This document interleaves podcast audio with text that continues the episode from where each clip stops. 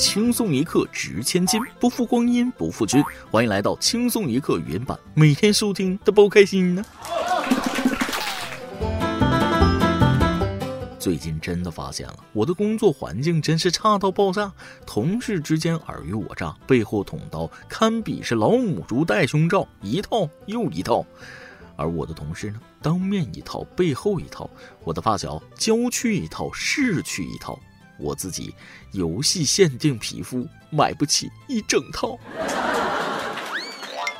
各位听众网友，大家好，欢迎收听本期每日轻松一刻，我是每期都要在这里给自己想人设，想到头皮发麻的主持人，对不是？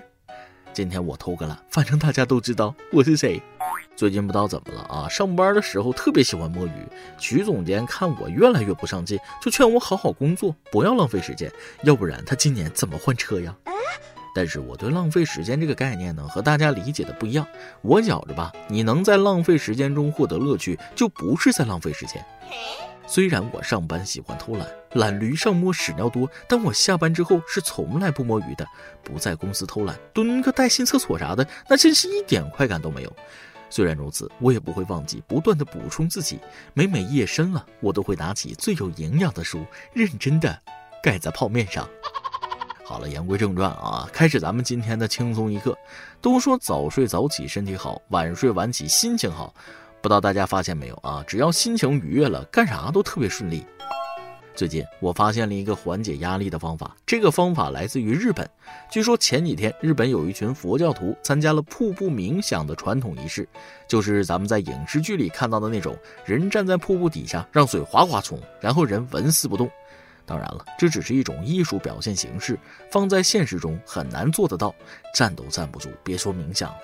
但是今年参与者们希望通过这种方式缓解新冠肺炎疫情带来的压力，就去瀑布底下冲了冲，给爷整乐了啊！视频里那个人刚进去就哆哆嗦嗦出来了，看来意志还是不够坚定啊。不过有一说一，修行讲究心无杂念，在瀑布底下倒是可以避免做别的事情，比如玩手机。只能说精神可嘉，现实意义真的不大。你说这种修行有什么意义呢？感冒之后免疫力下降，反而更容易染病。往年也就罢了，现在这种非常时期，还是保重身体为好。换一种方式减压也不是不可以，愣要去瀑布底下冲凉，莫非是为了打出庐山圣龙吧？说起这个，我还专门查阅了资料，发现这个修行方法来自于日本修验道，而在瀑布底下冲水这种形式叫做水沟离。他们相信，在激流之下可以洗去心中杂念。看过《圣斗士星矢》的朋友应该记忆犹深，身穿天龙座铠甲的子龙就是用这种形式修炼。《圣斗士》的作者车田正美的灵感就是来自于此，而他鉴于李白的诗“望庐山瀑布，飞流直下三千尺”，就安排子龙来庐山修行。三千尺的激流哗哗在脸上拍，那过瘾呐！好了，小科普就先到这里，下面回到正题，说一件辣眼睛的事儿。从今年二月份开始，家住双浦镇某村的袁先生接连发现自己的内裤离奇失踪。每次晚上换洗，把内衣内裤晾在自家一楼院子，第二天就没了。这还不是袁先生觉得最离奇的。他说，家里人的内裤都是一起晒的，小偷谁的都不偷，就偷他的三角内裤。袁先生想起这件事是越想越气，就报警了。民警通过监控很快查出了租住在袁先生家附近的男子小杰。小杰交代自己有这方面的癖好，就是喜欢男性的三角内裤，穿上能给他某种奇妙的快感。呃，这太离谱了吧！男人的内裤也有人偷啊！不光偷，这小伙子还穿别人的二手内裤。内裤要是会说话，也得不禁一声叹息。我一个内裤也太难了，真是什么鸟都有。想问问大家啊，你平时喜欢穿三角内裤还是平角内裤？估计很多人都喜欢穿平角内裤。其实男生穿三角裤还真挺性感的，关键是三角内裤显腿长啊。大家不要想歪了啊，是真的显腿长，毕竟露的多点儿。偷东西不是啥好事，这没啥可说的。但有的小偷也万万没想到，自己一不小心居然偷了这么好的东西。日前，家住上海奉贤的王女士发现自家鱼池养殖的十余条锦鲤被盗。民警根据公共视频很快抓获偷鱼贼，却发现他已经将价值近五万元的锦鲤在阳台上晒成了鱼干儿。经查，犯罪嫌疑人王某今年八十多岁，经过王女士家的时候呢，看到鱼池里养的景观鱼，动起了顺手牵鱼的心思。本以为只是几条鱼，不值多少钱，没想到啊，没想到景观鱼竟价值五万余元。首先我要承认啊，我也是万万没想到几条金鱼居然这么贵。然后我就找行家给科普了一下，确实一条金鱼要是品种、背色、品相比较好的话，那确实是价值不菲。只能说小偷没见识，这种东西都是拿来拜的，他竟然做鱼干你去菜市场弄两条大胖头鳝鱼干不比金鱼顶饱啊？别看小偷八十多岁，但也逃不过法律的制裁。目前，犯罪嫌疑人王某因涉嫌盗窃罪，已被依法采取刑事强制措施。有时候，贫穷与否不是金钱层面的，而是精神层面。三月四号，上海有网友爆料称，上海一家肯德基餐厅设置食物银行，就是在外面放一个冰箱，把当天多出来的食物放进去，免费提供给有需要的人。然而，大家应该能想得到，肯德基太低估普通市民的热情了，遭到了哄抢，免费食物被大爷大妈们一扫而空，冰箱门差点摔掉了。对此，活动推行单位的街道工作人员表示，这本质上是一个公益活动，哄抢可能是因为居民太过热情。目前已和肯德基沟通，采取措施，工作人员会加强维持秩序，后续考虑实行网上预约等方法。这又让我想起前几天挺火的一个梗啊，高情商和低情商怎么说话呢？那个放在这件事上，低情商会说。哎呀，有些人素质太低了，什么都抢；而高情商会说，啊，可能由于居民们过于热情，这叫太过热情啊，这叫不要脸。人家街道肯德基一起公益，却被一群手脚健全、见便宜就冲的人给糟蹋了。话说，这就是公交、地铁上手软脚软那些吗？抢东西就胳膊腿也不酸了，浑身都有劲儿了哈。超市方世玉，公交林黛玉，这句话我都说倦了。我不信他们买不起肯德基，只是想贪便宜而已。其实不用我多说，大家也能明白啊！这种出门不捡钱就算丢的心态，你用什么措施，他们都能想办法占便宜。有网友说改成晚上十点供应，不可能，凌晨三点都有人去抢，你信不信？我们这儿药店做活动，满五十块钱送十个鸡蛋。药店早上八点开门，我早上五点下班回来就排了好长一串。不要低估那些人，闲得很。其实这件事最令我气愤的还不是抢东西，而是真正需要免费食物的人没有得到。这些人要说拿回家吃了也行，怕就怕拿去喂猫喂狗。有流浪的人连饭都吃不上，给他们不好吗？你们说这不糟践东西吗？哎，真是越说越气。不过我也知足了，至少冰箱还留在那儿了，还算可以不厚道的表扬你们一下。俗话说得好，身穷好治，心穷难治。做人不能太缺德。奉劝一些人，赶紧把自己夺的笋还回去吧，省得叫全国人民看笑话。这不，前段时间，余杭杨先生停在单元楼下的电动自行车轮胎破了，他仔细检查了一下，觉得事有蹊跷，就报了警。民警调查发现，轮胎是被附近一家电动自行车店的老板扎的。对方交代，自己新店开业，想通过这种方式推广一下。嗯。好家伙啊！没有生意，自己创造生意，可以可以，经商鬼才。这下好了，在周围有知名度了，不仅愿望达成，还顺带把自己推广进号子了。不过退一万步说，这位老板，你要是开个无痛人流的小诊所，那还了得？好了，今天咱们的新闻时间。并没有结束。本期节目啊，我给大家准备了一点特别的东西。这不三月份了吗？我把二月份的沙雕新闻整理了一下，跟大家进行一下简单的播报，重温一下上个月的大事件。大家好，我是一本正经说沙雕新闻的主持人大波。以下内容纯属调侃，开开心心比啥都强。今天的主要内容有。日前，山东临沂一群人吃炭锅相继晕倒，男子出门透气，被误认为喝醉酒，又被扶回来。事后，该男子对扶他回来的热心群众表达了由衷的感谢：“我特喵，谢谢你啊！”墨西哥一名女子在丈夫手机上发现他与异性暧昧照片，将丈夫捅伤，定睛一看，竟是自己。对此，号称素颜美女的包小姐看着手机上的 P 图软件，若有所思。这姐们儿 P 图得多狠！一名女子睡醒感到疲惫，查看监控发现自家猫半夜不睡觉，竟然打了她四小时。经过专业猫奴调查，得出了靠谱结论：它是美国猫，和你有时差。上海一男子道德败坏，顺手牵狗，竟偷路人柯基犬给家中母狗配种。然而智商感人，他偷的也是母狗。日前，韩国发现一条距今八十年的混凝土地道，专家建议申请文化遗产。对此，经常挖坑拖坑的小编包小姐表示：“不就是比挖坑比谁时间长吗？我上我也行。”两男子在小区偷奥特曼被抓，感到很委屈，表示因为小时候没玩过。事后，众多奥特曼粉丝纷纷指责该男子。那么大人了，能不能成熟一点？奥特曼是正义化身，你们盗窃的行为会导致光照不到你身上。江苏一女子丢了一条猪腿，找回时已被腌制好，品尝后意外发现口味比自己腌的好多了。另据路边社报道，窃贼将会在释放后通过法律途径向失主索取加工费。黑龙江一男子给民警送锦旗，被认出是逃犯，旗收了，人也被收了。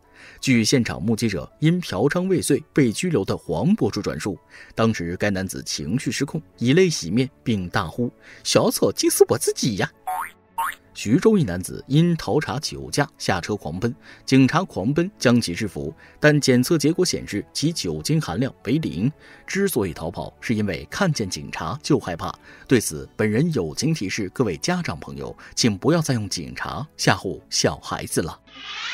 下面是本栏目特别报道。日前，一名男子回家撞见老婆与前男友偷情，顿时怒从心头起，恶向胆边生，与情夫厮打起来。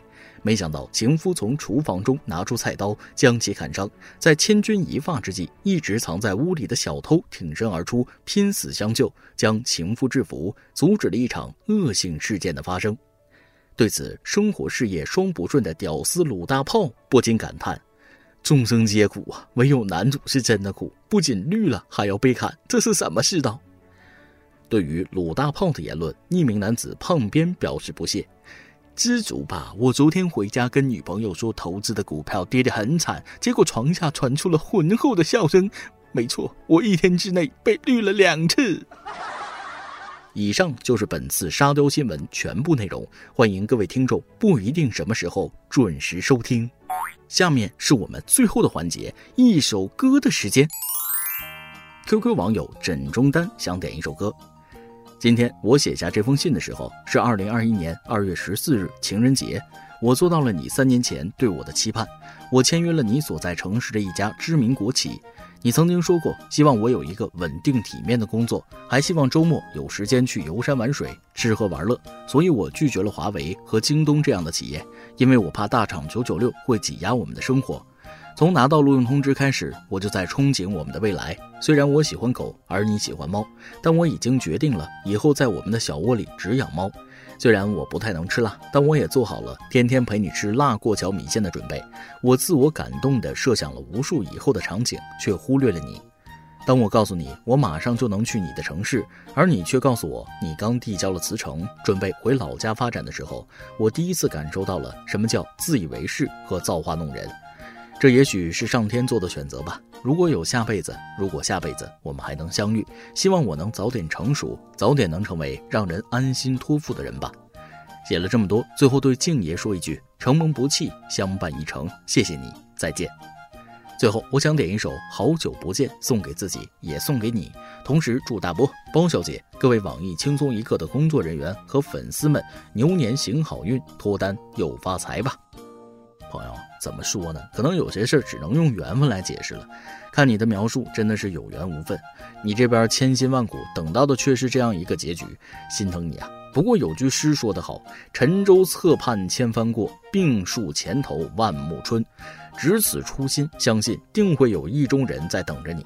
加油吧！这首歌就送给你，也送给未来陪伴你的那个人。你们也是好久不见了。以上就是今天的网易轻松一刻，由电台主播讲当地原汁原味的方言，不轻松一刻，并在网易和地方电台同步播出吗？请联系每日轻松一刻工作室，将您的简介和录音小样发送至 i love 曲艺 at 幺六三点 com。老规矩，祝大家都能头发浓密，睡眠良好，情绪稳定，财富自由。我是墩儿，咱们下期再会，拜拜。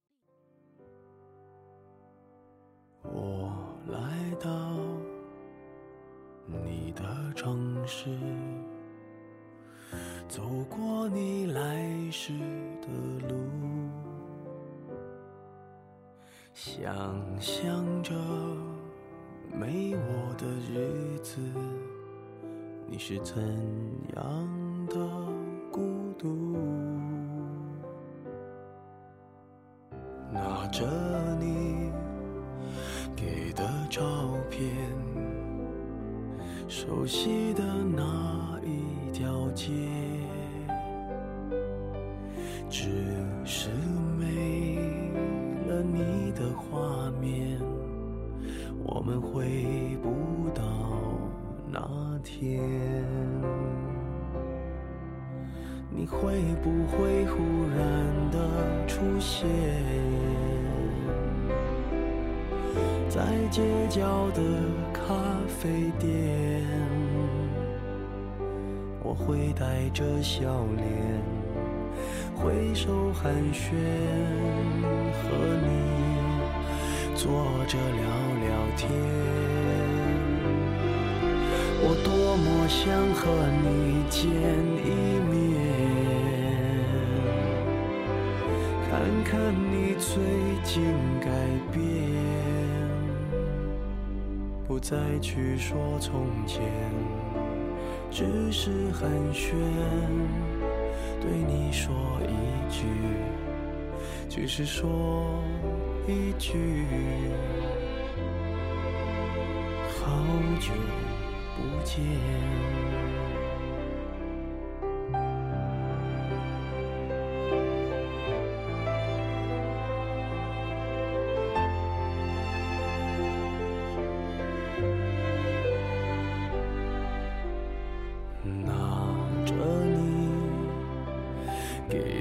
照片，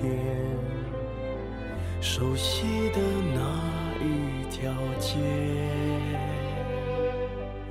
只是没了你的画面，我们回不到那天。